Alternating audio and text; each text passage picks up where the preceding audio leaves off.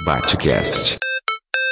Coluna do Júris, com Renato Levin Borges.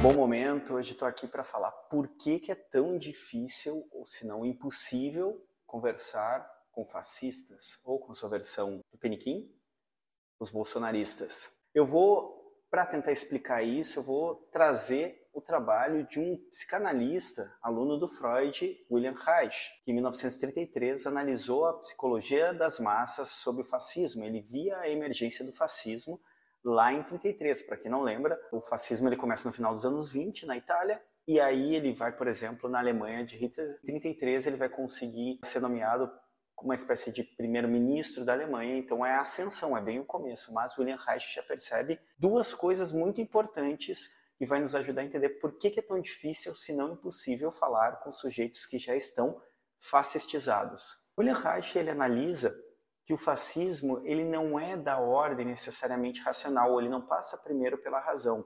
Isso de algum modo vai ser corroborado pelas perspectivas posteriores de Foucault, Deleuze e Guattari, por exemplo. O que acontece?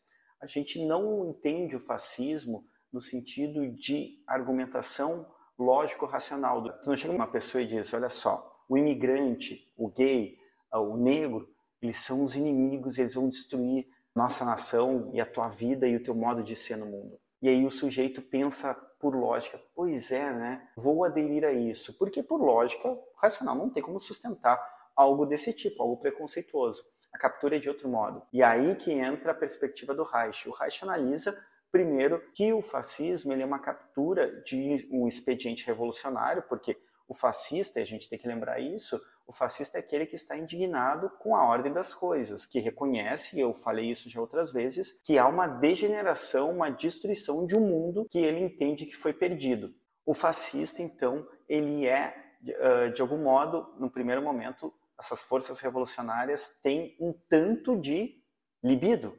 Para quem não sabe, libido é um conceito que vem aí do mestre do próprio William Reich, que é o Freud, a libido é uma energia vital de autopreservação que passa pela sexualidade. É uma energia, portanto, ligada à sexualidade pela autopreservação. Então, a primeira coisa que o Reich vai dizer é o fascismo é uma captura libidinal, porque a sociedade como um todo é investimento do desejo dos indivíduos. Essa é uma perspectiva muito interessante que vem, na verdade, lá de Spinoza, mas que vai ser reformulado nessa lente já da psicologia da psicanálise pelo William Reich. Então, se a sociedade é um investimento do desejo, o sujeito fascista ele tem uma projeção do tipo de sociedade que ele gostaria que existisse. Isso é importante. Muito embora o fascista, que é reacionário, que é conservador nos seus valores e advogue uma volta a um passado mítico, na verdade ele está criando esse passado que nunca foi assim. Então ele tem um desejo de constituir uma sociedade que seja heteronormativa, que seja conservadora moralmente, que seja ligada a valores cristãos ou que ele entende por cristãos. O que importa nesse caso é que há um investimento do desejo sobre a sociedade é uma captura libidinal desse sujeito, que aí sim, falou William Reich, ele tem dificuldade de dar vazão à sua libido, ou ele tem uma libido que já é moralmente repreendida ou internamente repreendida e isso causa nele sensação de vingança, de restrição em relação ao todo, do tipo, se eu não me permito, por exemplo, o prazer anal, eu não quero que a sociedade tenha e eu quero restringir isso nos outros. Assim como essa perspectiva do Reich, hoje em dia, a gente pode usar para entender os incels, essa piazada que comete eventualmente massacres eh, em escolas, principalmente visando mulheres ou figuras masculinas que performam feminilidades, porque eles têm a questão libidinal do, do masculino, de algum modo não conseguem dar vazão, eles é, acabam ressentindo numa perspectiva nietzschiana e acabam transformando isso em forças de violência que se direcionam principalmente às mulheres. Então, voltando à ideia do Reich, a primeiro de um lado uma captura libidinal, ou seja, o fascista ele é capturado na ordem do desejo, na ordem da repressão sexual. O outro lado é um expediente místico, que ele chama de uma captura quase religiosa.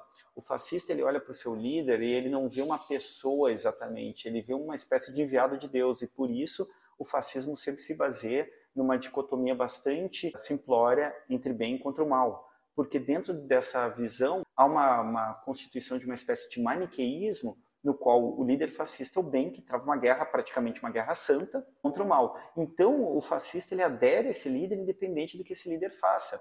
Certa vez o Trump falou que ele tem apoiadores que continuariam apoiando ele, mesmo que ele pegasse uma arma e atirasse numa pessoa na frente deles. Ou seja, se os apoiadores do Trump testemunhassem ele assassinar uma pessoa no meio da rua à luz do dia, ainda assim continuariam apoiando ele.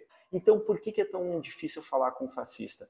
Porque ele é capturado no desejo de um lado, segundo Reich, e num expediente religioso místico de outro. Onde está a razão nisso? A razão na ordem do desejo, ela entra num segundo momento, tentando refrear ou dar vazão ao desejo, ou justificar ele, mas não comanda o desejo, pelo menos não na perspectiva do Reich, nem na perspectiva do Spinoza, nem do Nietzsche, nem do Deleuze Foucault, e aqueles que são meus referenciais teóricos. Muitas vezes a gente tem uma crença iluminista de que a razão ela determina tudo. Então, a gente acha que dando boas razões a pessoa mudaria de posição política, mudaria, por exemplo, alguns vícios. O próprio discurso moral, ele aposta nisso quando fala, por exemplo, das drogas. Diz, ah, só usa droga quem quer. Quando a gente sabe que há relações neuroquímicas de dependência que não passam exatamente pelo extrato da razão, daquilo que Nietzsche chama de pequena razão, que é essa central que significa as coisas na nossa cabeça e diz se é certo ou se é errado, mas que, no fim das contas, não tem exatamente uma ingerência direta sobre os desejos. Então, é tão difícil falar com o fascista porque a captura é do desejo e a captura é religiosa.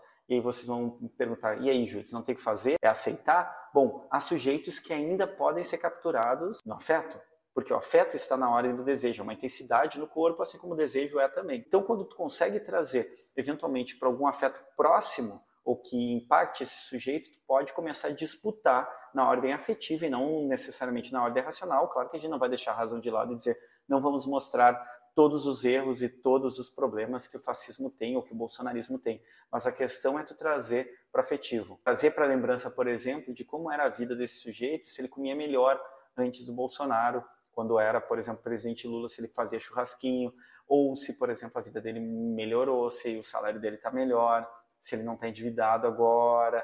Esse tipo de jogo, onde bate no afetivo, que não é mentiroso, mas incide muito mais no ponto da captura do fascismo. Era isso por hoje e vamos arriba. Batecast.